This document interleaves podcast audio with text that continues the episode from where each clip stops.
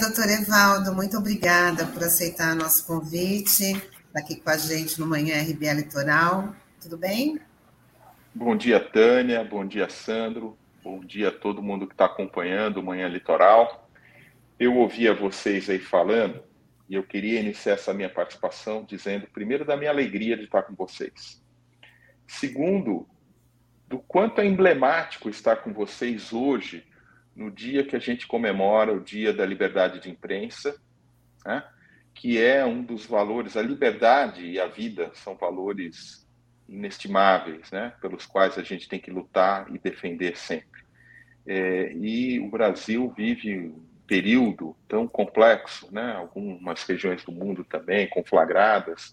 Então é incrível que em 2022 isso seja assunto ainda, mas é.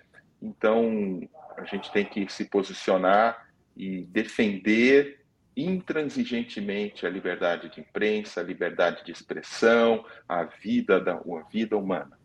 E por falar em vida humana, também nesse canal que é tão caro aos trabalhadores e aqui ao Sandro também que, que vai saber exatamente o que eu me refiro, é, eu queria tecer uma homenagem ao Plínio, que recentemente nos deixou, uma liderança do movimento sindical, uma pessoa que eu estimava muito.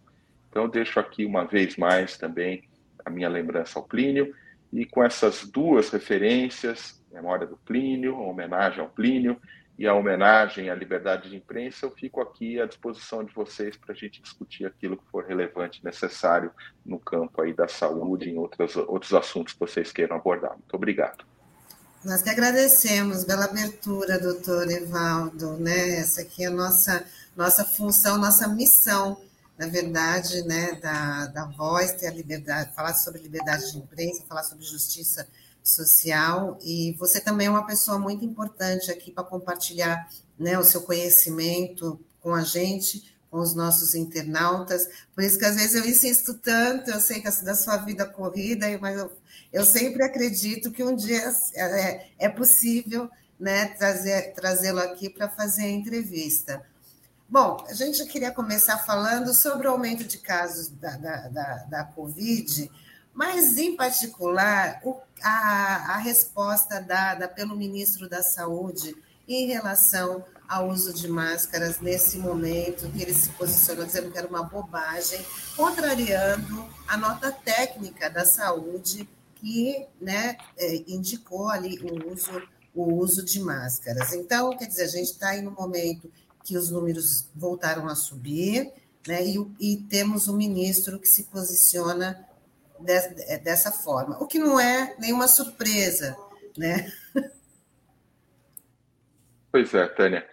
Num, é, a diferença entre eu, você e o Sandro, e a gente está aqui no rádio falar alguma coisa, é que nós emitimos uma opinião. E a nossa opinião diz respeito a quem está nos ouvindo, a nós mesmos e tudo mais. Quando uma autoridade sanitária, investido de uma autoridade sanitária, porque ele não é autoridade, né? eu não reconheço a autoridade desse ministro, mas ele está investido neste momento de uma autoridade sanitária, e quando ele fala isso, uma pessoa desavisada, ela acredita. Isso é muito grave, é muito sério, porque cai numa contradição, inclusive como essa que você apontou, entre documentos técnicos e a fala do ministro, né? Mas eu acho que quem conhece e tem acompanhado a trajetória desse governo, desse Ministério da Saúde, desses ministros que passam, não se surpreende mais. É mais uma bobagem, né? Não é uma bobagem inédita, mas é mais uma das bobagens com consequência, que a consequência é essa de desacreditar e, e prejudicar pessoas menos esclarecidas, mas que vai passar logo mais, 2023, a gente espera nós tenhamos um novo governo com gente competente que o Brasil volte a dar exemplo. Em relação à máscara, eu quero enfatizar que a máscara protege e protege muito. Não fosse por isso, nós, profissionais da saúde, teríamos Covid todo dia, porque eu todo dia lido com pessoas infectadas com Covid. E eu estou vacinado, vou tomar minha quarta dose, inclusive agora, e não, e eu tive Covid, é, não que eu tenha pego em ambiente profissional. Peguei Covid provavelmente na minha casa, num, num momento é, que eu tive contato com uma pessoa que lá esteve, um familiar, enfim tanto quanto as pessoas acabam, no, no momento de baixar a guarda, no momento de mais relaxamento, acabam se expondo. Mas profissionalmente, felizmente, eu não tive exposição. Por quê? Porque eu uso máscara. E uso máscara boa, uso máscara PFF2, né? Então, o que eu queria enfatizar é que as experiências de todo mundo, muita gente que está nos acompanhando sabe que já teve contato com pessoas com Covid e não pegaram Covid justamente por estarem usando máscara.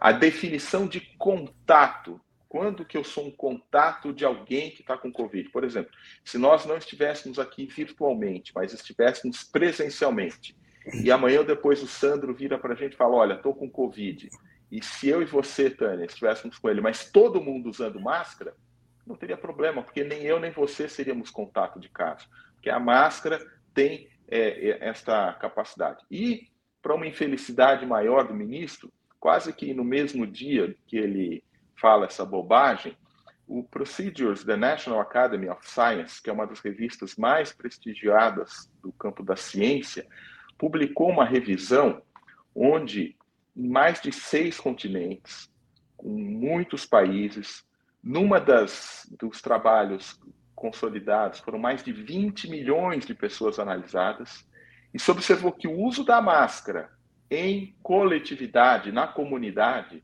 diminui em 19% a taxa de transmissão do vírus. Estou nem falando no uso individual, falando de uma maneira geral, uma comunidade que use. Reduz aquele RT, sabe aquele número que está 1,2, está 0,89, aquele númerozinho do RT cai em 20%, números redondos, 20% só pelo uso da máscara. Então, não duvida, ninguém duvida da importância, da simplicidade, da relevância da máscara em salvar vidas. Esse é mais um factoide que essa figura triste que ocupa o Ministério da Saúde produziu e a gente faz votos que as pessoas não deem atenção a ele, porque ele já vai passar. Logo, logo ele já é página virada e dali para frente o problema dele vai ser em outra esfera, porque ele tem que pagar pelas bobagens que ele faz. Evaldo, bom dia, uma satisfação estar recebendo você aqui na RBA. É, ontem, o, Ministério, o Conselho Nacional dos Secretários de Saúde contabilizou 36 mortes por Covid e 31 mil casos. O problema é que 14 estados não divulgaram os óbitos pela Covid-19. Ah, eu queria saber de você se é, a gente está diante de um novo apagão dos dados da Covid, né? E também, é, e por, até porque isso já está sendo questionado por alguma, alguns médicos, né? Enfim, eu queria saber a tua avaliação. Até que ponto né, esse apagão de dados ajuda, a, é, prejudica né, a leitura do atual momento da pandemia aqui no nosso país? Olha, Sandro, é, eu diria que você tem um componente sim de apagão de dados, parte dele talvez até voluntário, é, interesse algum determinado grupo que esses dados não fiquem tão transparentes, parte deles involuntário pela própria dinâmica dos fatos. Né?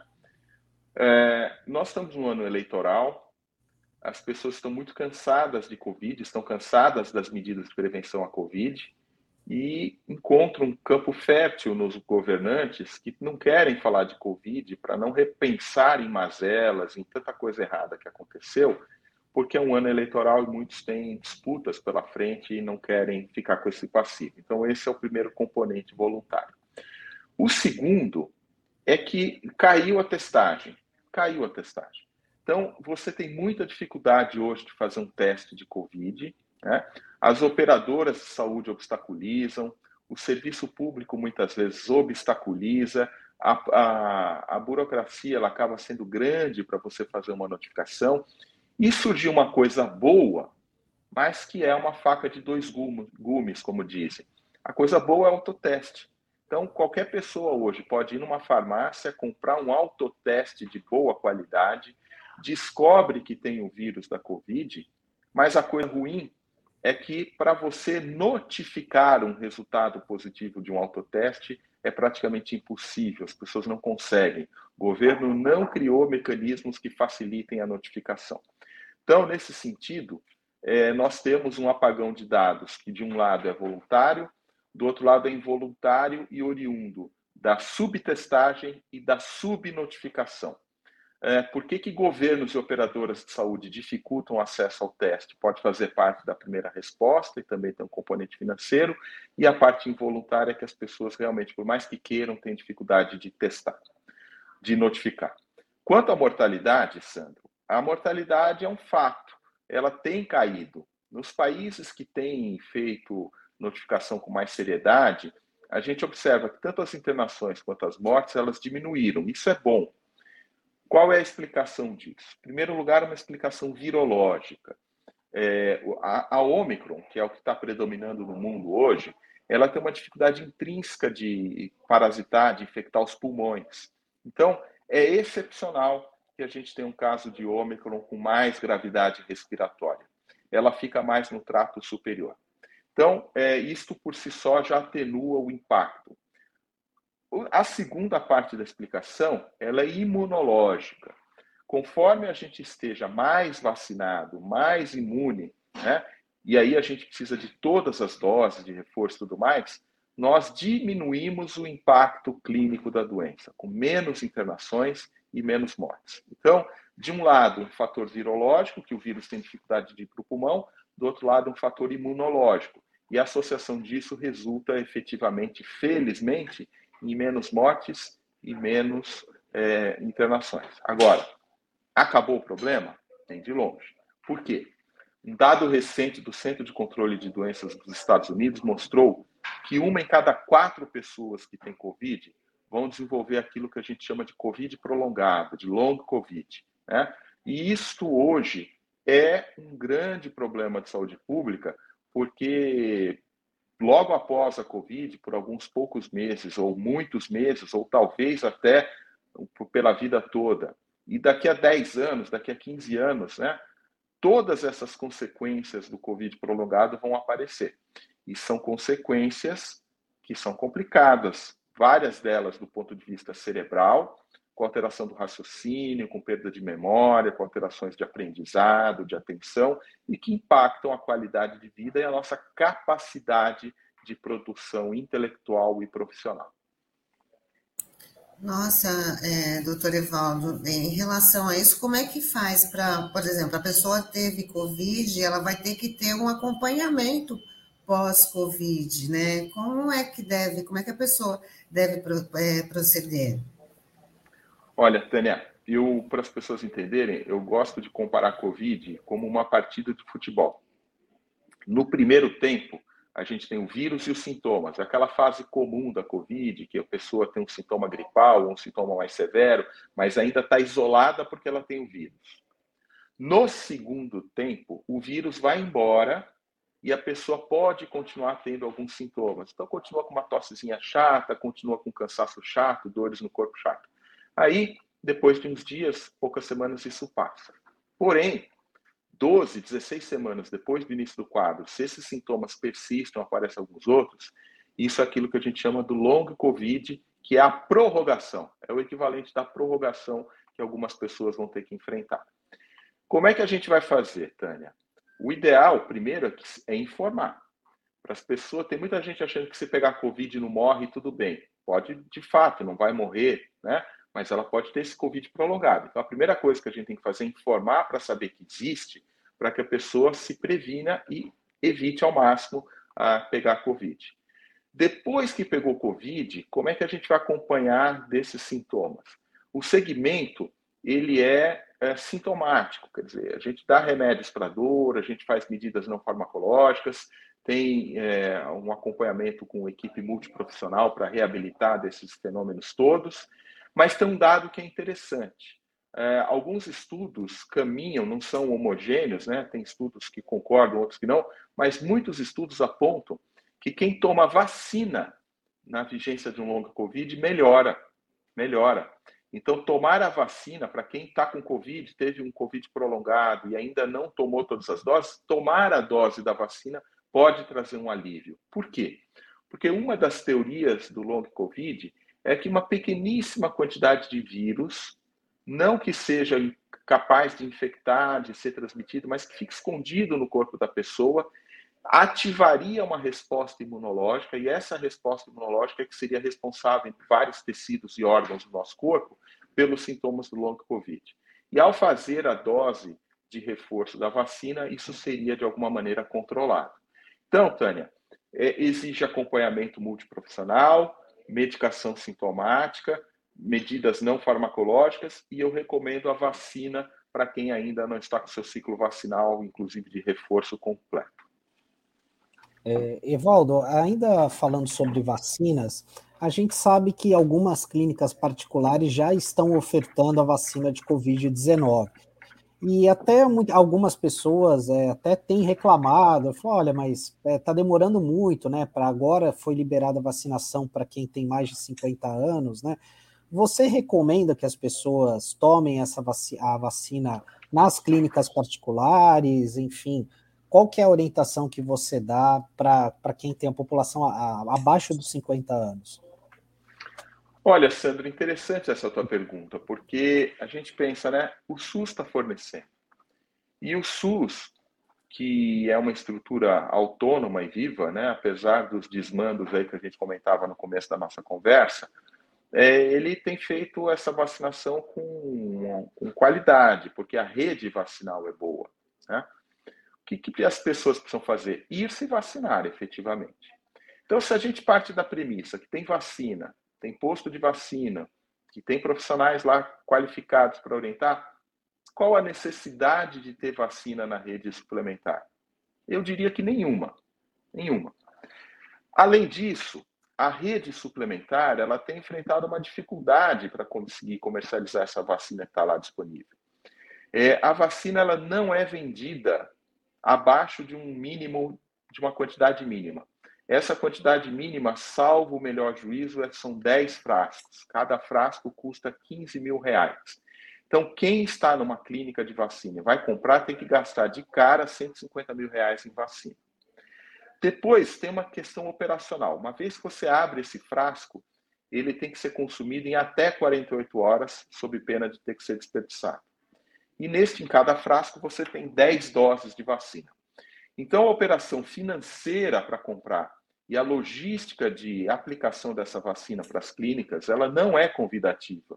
Então você fica com um problema duplo. Primeiro, é um mercado que você fica pensando para que, que eu vou entrar nele se tem um SUS, e o segundo, que a logística está bem complicada para as clínicas de vacina.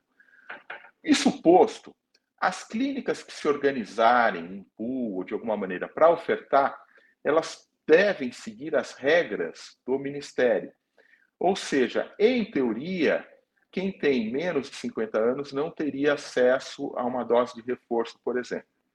Mas existem clínicas que estão seguindo a regra da bula. E na bula fala que a partir de quatro meses da dose anterior, você já estaria apto para fazer, se tem mais de 18 anos, uma dose suplementar da vacina. E algumas clínicas aqui de São Paulo, da cidade de São Paulo, de onde eu falo com vocês nesse momento, estão inclusive aplicando essa regra mais de 18 anos, né? mais de quatro meses da dose anterior da vacina, eles estão fazendo o booster independentemente da idade. Então, eu acho que esse é o nicho. É isso que pode ser feito. E eu recomendaria que, se você está nos ouvindo agora, é, ainda não está num grupo contemplado para o reforço vacinal é, do Ministério da Saúde e tem condições de fazer uma dose adicional numa clínica de vacina, faça. Não há contraindicação, é, mal, como dizem, mal não vai fazer e pode fazer bem, né? No máximo você vai gastar dinheiro. Vou abrir aqui um capítulo, um parênteses. Será que a quarta dose é necessária para todo mundo?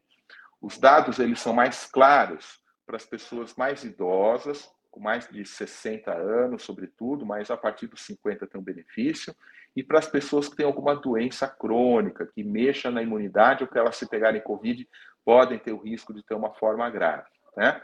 Então, uma pessoa nesse perfil que eu desenhei anteriormente, que queira ir lá fazer um reforço porque tem condições e não está contemplada, também o benefício não fica muito claro.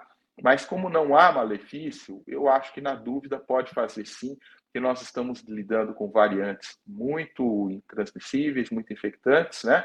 E não teremos tão brevemente quanto a gente queria novas vacinas, que esse seria o caminho ideal nós termos as vacinas já adaptadas para as novas variantes ou em novas formulações que aumentem a efetividade dessas vacinas. Como isso não é para tão já, em resumo, se você tem condições, tem dinheiro, vá numa clínica e se vacine. Bom, doutora Eva, bom, amanhã eu já estou indo tomar minha quarta dose, né? Já estou me preparando aqui para tomar a quarta dose.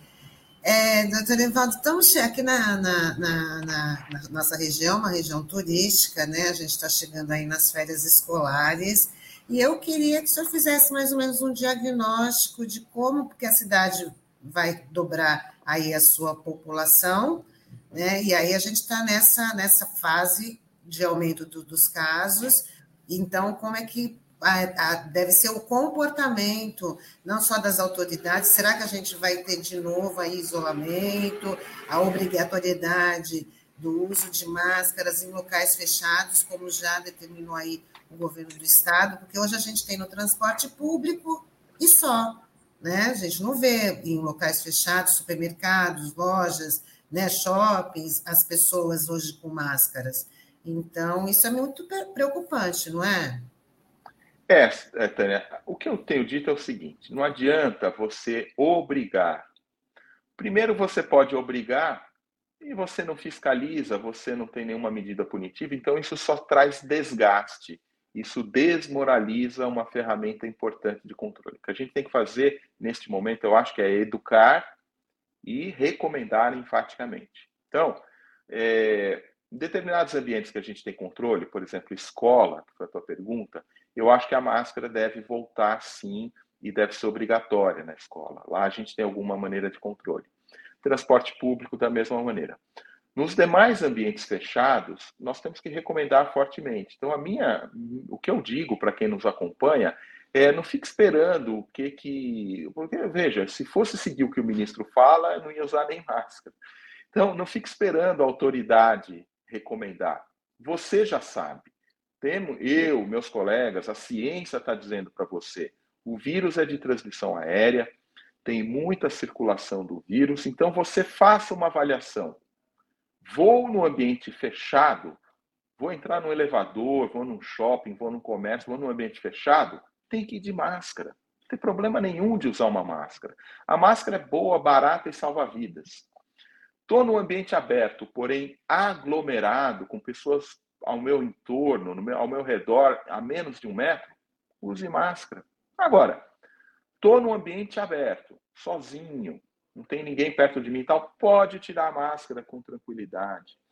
Estou num ambiente que, embora ele seja fechado, não está lotado, tem janela aberta, tem porta aberta, tem renovação de ar, não tem ninguém aglomerado comigo, eventualmente pode tirar a máscara com segurança também. Então as pessoas têm que fazer continuadamente uma análise de risco. E se acharem que há risco, ponham a máscara. Simples assim. E evidentemente manter a vacinação em dia para quem precisa tomar a quarta dose, dose de reforço, tomar a dose de reforço. E quem ainda, e existe muita gente, viu, Tânia, com a dose atrasada ainda até a básica, tem que fazer a vacina. Vou aqui até me lembro de uma situação que é, é recorrente. Eu quero falar com grávidas. Infelizmente, alguns colegas obstetras ficam falando para as grávidas não se vacinarem. Uma bobagem. É, todas as instituições científicas, né? Organização Mundial da Saúde, o CDC, o, a Sociedade Brasileira de Infectologia, a Sociedade Brasileira de Imunizações, todos nós recomendamos enfaticamente a grávida é uma população especial, precisa tomar vacina direitinho em qualquer idade gestacional. Então, fica aqui essa minha recomendação mais uma vez às mulheres grávidas: tomem vacina independentemente da orientação do seu obstetra, que muitas vezes está equivocada, infelizmente. E, doutor Evaldo, é, as grávidas podem tomar qualquer vacina? Olha, tem nós temos tido, é, como o período de, de, gravidez é um período que facilita, por exemplo, fenômenos trombóticos, e há um risco pequeno, mínimo, desprezível, mas que não é zero de fenômenos trombóticos nas vacinas é, de vetor viral, né, que é o caso da AstraZeneca e da Janssen, a gente recomenda que as grávidas tomem a vacina Coronavac ou da Pfizer. Ah, muito bem. Nossa, doutor Evaldo, a gente ficaria aqui, né? Muita coisa para falar, infelizmente nosso tempo está curto, mas eu queria agradecer demais e já renovar aqui um convite para até uma próxima oportunidade. Muito obrigada aí por compartilhar essas informações com a gente. Sempre um prazer, Tânia. Sandro, a todos os ouvintes, um bom dia a todos. Viva a liberdade, a liberdade de imprensa e vamos em frente. Esse é um ano muito importante para o Brasil. Não vamos nos desmobilizar, não vamos cair no conto aí de quem quer que seja e, sobretudo, não vamos dar espaços para golpistas mal intencionados. O mundo é melhor do que isso. Muito obrigado. A gente que agradece. Bom dia. Aí, Evaldo. Até a próxima. Até, tchau.